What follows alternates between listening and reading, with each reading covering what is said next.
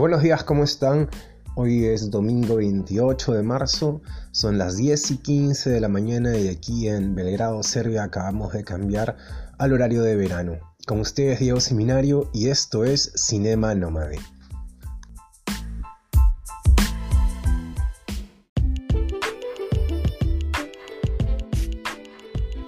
Bueno, este va a ser un episodio especial porque eh, no voy a hacer el review de la popular de la semana, eh, el estreno y la caleta de la semana, no, sino que eh, porque se acercan los Oscars voy a hacer una edición especial y voy a hacer tres reviews de tres películas que estén nominadas a los Oscars.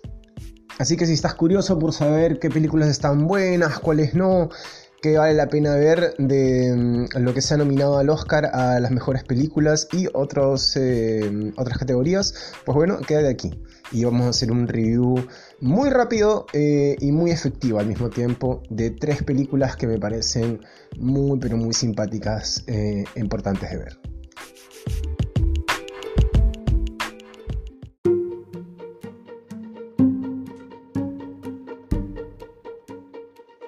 Quiero comenzar con el peliculón, porque para mí es eso, es el peliculón.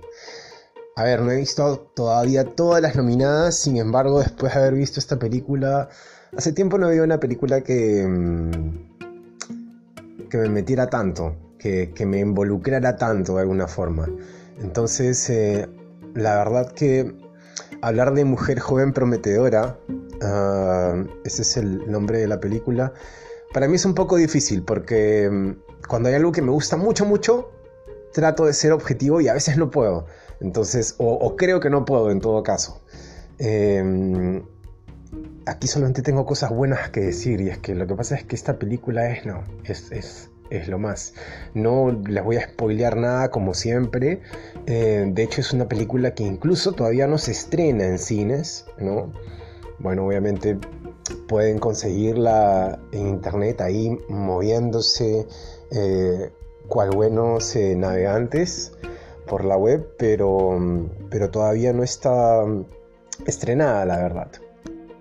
Promising Young Woman es una película de Emerald Fennell, es su primer largometraje como directora, ella también es actriz, si no me equivoco tiene un papel en la serie The Crown actualmente. ¿Y qué se puede decir de esta película? ¡Wow! La verdad que muchísimas cosas. Voy a empezar tratando de, explicar un poco el, contexto de la película, como de qué va, sin tener que quemárselas también. Em, antes de, soltar la lengua y empezar con todos los elogios que tengo acá como acumulados con, la película. ¿sí? El personaje principal es em, Cassie, una chica interpretada por eh, Carrie Mulligan. Y desde un inicio uno no sabe qué va con este personaje. Em, no, porque uno no sepa de qué va la película, sino es más bien el, el, personaje que uno no entiende qué es lo que quiere. Ya que es una mujer de bordeando los 30 años que ha dejado la escuela de medicina a punto de terminar, vive con sus padres, trabaja en una cafetería donde le pagan muy poco, donde ella mm, está aburrida también, no, es que eh, disfrute su trabajo. Eh, y entonces tú, dices, ¿de qué va esta mujer? O sea, ¿qué ondas? ¿Qué pasó? ¿Qué quiere? ¿O, no? Entonces, eh, pero poco a poco vas empezando a entender que, bueno, esta chica dejó la escuela de medicina porque su mejor amiga de infancia y también amiga em, en la universidad eh, la violaron en una fiesta mientras ella estaba borracha. Este, em, este suceso las marcó obviamente y eso hizo que ella dejara la escuela de medicina. Pero no todo queda ahí, sino que esta chica, Casey, todas las semanas, ella no sale, generalmente siempre está en casa, pero todas las semanas eh, se viste de fiesta, se hace la borracha y espera que algún hombre se le acerque para llevársela, para llevársela a su casa y para abusar de ella. Y cuando está por pasar eso, obviamente ella después deja de fingir que está borracha, ¿no? Y de alguna u otra forma sale de esa situación. Lleva una libretita donde va poniendo ahí palitos como como en los antiguos dibujos animados donde los presos contaban los días que llevaban en la cárcel, ya así igualito. Vas viendo, hay una recatafila de hombres que todos quisieron de alguna forma usar de ella, es como si estuviera probándolos en este en esta perfo que hace semanalmente, ¿no? Bueno, eso para empezar y para terminar, en verdad. No, no quiero contarles mucho más que esta sea como la premisa eh, para poder verla. Ojalá les llame la atención porque la verdad que partiendo de ese punto la película pasa por un montón de cosas. Lo que más me, me pareció interesante es eh, cómo se mueve por distintos estilos, por distintos géneros. Eh, de una manera para mí bastante limpia, la verdad. Por momentos no sabes qué estás viendo, si es un, si es un thriller psicológico, si es una comedia negra. en, un, momento, por unos minutos, pasó a ser eh, una comedia romántica y tú dices, ¿qué pasó? Destruyeron la película completamente. Pero después te das cuenta de hacia dónde está virando y por qué. Y no, ahí te quieres matar. O sea, y, con esto yo termino, porque esto es lo que a mí más me, más me gustó, más me impresionó. En el momento en el que me di cuenta de que estaba en ese estado, yo dije, ah, me cogieron, me cogieron mal, malditos. Como les digo, sin, sin ningún spoiler, em, la película te lleva por un rush emocional muy, muy, muy bacán. Y hay un punto en el que no sé si soy yo que estoy acostumbrado a escribir guiones y ya me la sé, o también es igual de predecible para todos, pero hay, hay un momento en la película en la que tú predices lo que va a, lo que podría pasar, pero eso que podría pasar es tan terrible, pero tan terrible que cuando tú lo imaginas como opción dices, "No, no, nadie Nadie va a ser tan, tan desgraciado de hacer eso. Nadie puede escribir eso. Pero después te das cuenta de que, de que si es que quien escribe, que es por supuesto gran guionista, eh, no podría dejar pasar esa oportunidad. Entonces en algún punto tú dices, no, pero es que, es que esta gente hace bien su trabajo. Entonces sí van a hacer lo que estoy pensando que van a hacer pero, pero obviamente tú no quieres que eso pase, porque como les digo, eh, los twists, las vueltas que da la película son geniales. Y, y, te meten, te hacen... Yo mm, sufrí, sufrí, en un momento dije, no, no pueden hacer eso. Y después cuando me di cuenta que lo iban a hacer, dije, no, sí, lo van a hacer, no puede ser, no puede ser, no puede ser. Y cuando me vi tan angustiado en medio de... Dije, genial, la película me, me cogió. Eh, cogió todo mi interés.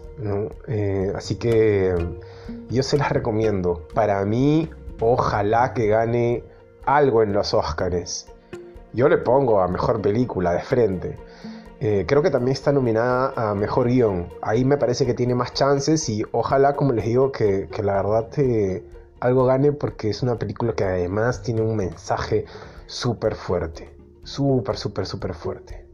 Em, otra vez, y no es mi intención, pero no sé por qué, siempre veo estas, estas películas que tienen em, temas muy actuales que tienen que ver con, el movimiento eh, feminista, Y que me parecen muy importantes de, visualizar.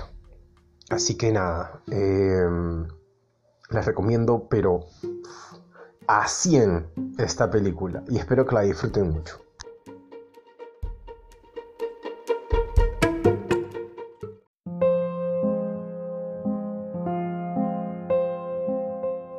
Bueno, la segunda película que traigo a continuación es, eh, por decirlo así, la favorita de todos, eh, Nomadland, Tierra Nómade. Esta película ha ganado de todo, o sea, ha ganado un montón de premios, tiene, si no me equivoco, unas seis nominaciones a los Oscars, ganó Golden Globes, em, ha ganado el BAFTA, eh, le, ha ido pero súper bien en festivales, en el Festival de Venecia, ganó el León de Oro también, eh, le fue súper bien el Festival Internacional de, Toronto, People's Choice Award también lo ha premiado, o sea, tiene premios pero por todos lados. Y está nominada a seis categorías, si no me con estos Oscars, entonces es como el, el caballo de fuerza ahí, ¿no? Al, que la gente le, le, anda, le anda metiendo la apuesta el favorito a ganar la carrera, por decirlo así. A mí la película me gustó mucho. Yo, bueno, para empezar debo decir que la directora eh, Chloe Zhao a mí me parece muy, muy capa.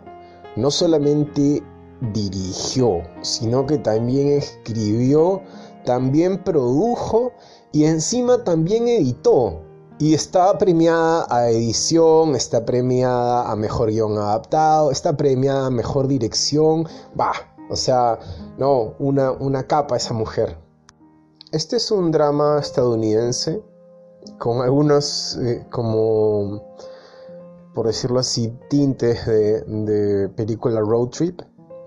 No, lo es, eh, pero de alguna forma parece, ya que, bueno, la trama va de este personaje llamado Fern, que está interpretado por eh, Frances McDormand, genial en su, en su interpretación, de hecho ella también está nominada para Mejor Actriz.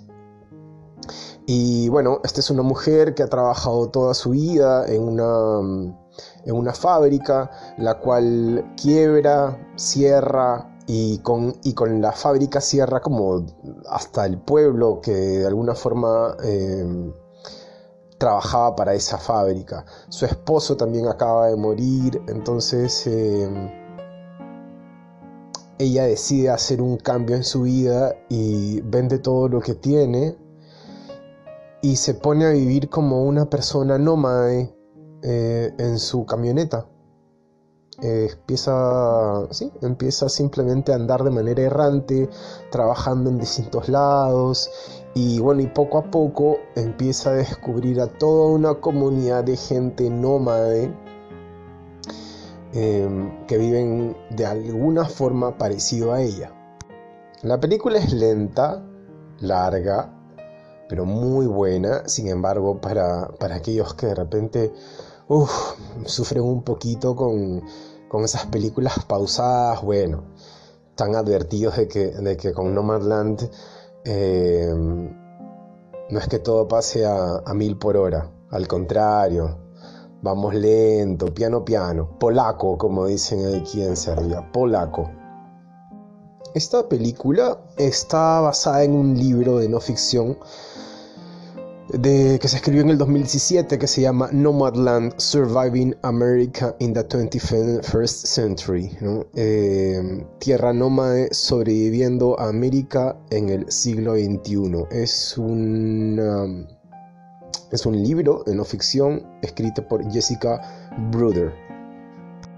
Y en la película también salen actores representando a personajes que son reales, que, son verdaderos nómades. Este es el caso de Bob Wells, por ejemplo, que es un famoso youtuber eh, y al mismo tiempo también fundador de algo así como una reunión anual eh, de nómades, pero que viven en sus vans o en sus, en sus camionetas. Y no quería perder la idea, pero yo decía que esto tenía como guiños de road trip, pues porque en muchas escenas, eh, pues todo ocurre en carretera, ¿no? Em, estos nómades que viajan por todos Estados Unidos. Entonces por eso es que dije en un inicio que tenía como estos guiños de road trip, que no lo es obviamente. A mí me gustó Nomadland, me parece que le han tirado muchas más flores. Eh, no, no, digo de que las que se merezca, porque se, merece un montón. Pero, pero por, ahí que han hecho un poco más de bulla de lo, de lo que la película se merece de alguna forma, sí. para, para hacerlo así a, a calzón quitado. Pero hay algo que, que yo rescato y que no sé cómo lo lograron no sé cuál sea la experiencia de esta directora, pero mm, que es muy difícil de, de entender y de experimentar a veces. ¿Por qué lo digo? Porque yo mismo soy nómade desde el año 2016. En el 2016 decidí dejar mi ciudad, mi, vida, mi profesión y empezar a viajar. Y desde el 2016 hasta ahora no he parado. Entonces entiendo un poco esa vida nómade. Eh, no un poco, la entiendo completamente. Entiendo también eh, el minimalismo, por ejemplo, que esa vida conlleva. Yo he tenido que volverme una persona minimalista eh, por el estilo de vida que he elegido tener. Y no solamente el vivir de, ese de, esa manera, de esa manera nómade, te, te, conlleva cosas como, por ejemplo, aprender a ser minimalista, que es algo que de alguna forma está, es, inherente, tienes que, ¿no? Va a depender también de cómo viajes. Porque bueno, si viajas en un carro es distinto a que si viajas como viajo yo, en una mochila. En la mochila me tiene que caber la vida entera ahí. Pero más allá de esos detalles de, que son muy externos, yo quiero centrar mi atención en algo muy interno más bien, y es que lo que la película logra captar es em, muchas veces ese feeling y esa sensación y, esos estados de ánimo eh, de un nómade, tanto para lo bueno como para lo malo. Em, la vida nómade es muy solitaria, y, creo que no es para todo el mundo porque no todos están muy cómodos con, con ese nivel de soledad en el que uno llega a vivir, aunque pueda estar rodeado de gente igual. Entonces, en los momentos muy personales de la película, en donde ves a Fern, el personaje principal, no sé, eh, eh, gozando o sufriendo, pero a solas, ahí te das cuenta que han podido coger muy muy bien la esencia de, algunas experiencias por las que los nómades pasan, em, bueno, cuando eligen este tipo de vida. Eso es lo que yo más quiero rescatar. No sé cómo lo hicieron, no sé si la directora tiene alguna previa experiencia de vida nómade o simplemente ha sido pues porque obviamente hizo bien su chamba y entrevistó y y conoció, pero realmente se involucró y se interesó. Y eso me parece muy, muy, muy bacán. Eso es para mí lo más rescatable de la película. Más flores no le voy a echar porque todos ya se las echaron ya. Está pero recontra recomendada. Eh, pero a mí ese es el, punto que más me gustó. Que, mm, que tocaron una fibra ahí que no es muy sencilla de entender y que ellos se dieron el tiempo necesario para poder hacerlo.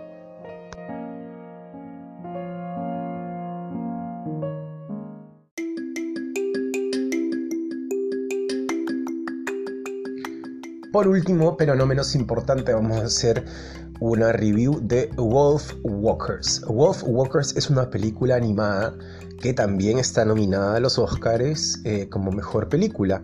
Wolf Walkers o Espíritu de Lobo, traducida al español, ese es el título que le han dado.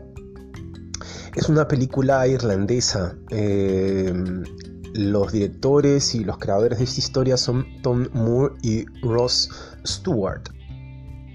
Y aunque eh, Cartoon Saloon, que es el nombre de la productora, no tenga, no sé, em, la popularidad ni los cartones que tiene Pixar o, el estudio Ghibli, aún así, mucho ojo aquí con, em, con Cartoon Saloon porque la verdad que tiene cosas muy bacanes. Eh, antes ya hemos visto cosas de Moore como The Secret of Kells y Song of the Sea, la canción del mar y el secreto de los Kells. Eh, pueden chequear eso también, quienes estén interesados después de ver esta película.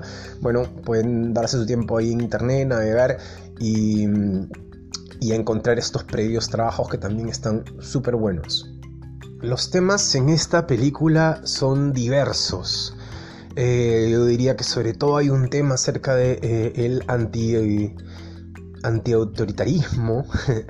Em, y más allá de ese también hay todo un planteamiento ecológico, ¿no?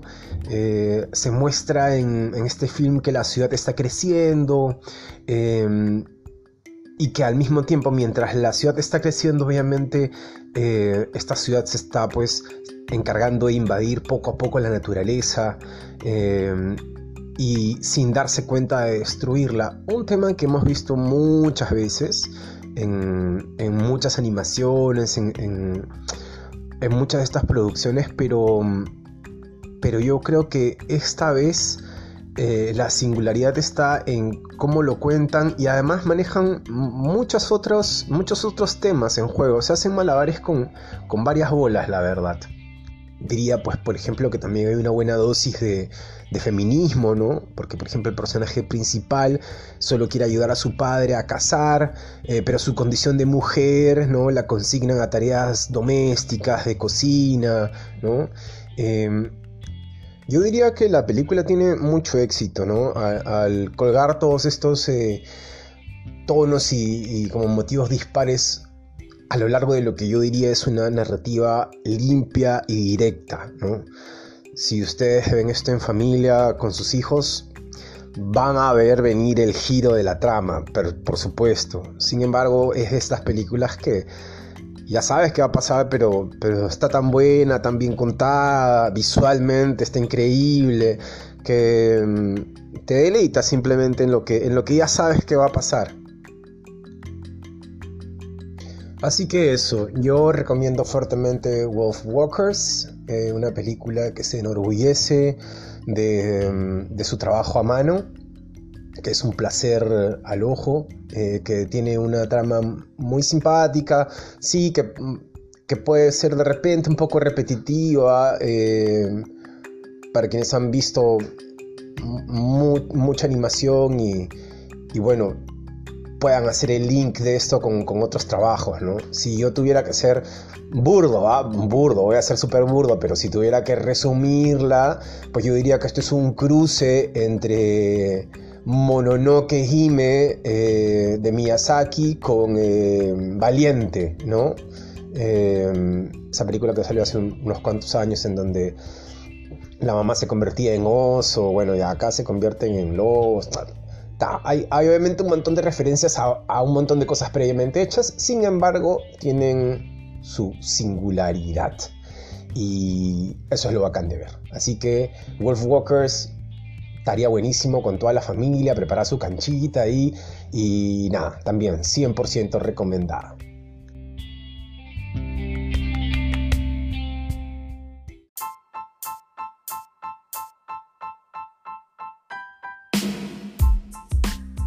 Esto ha sido todo por ahora conmigo hasta la semana que viene. Muchísimas gracias por haber escuchado este podcast.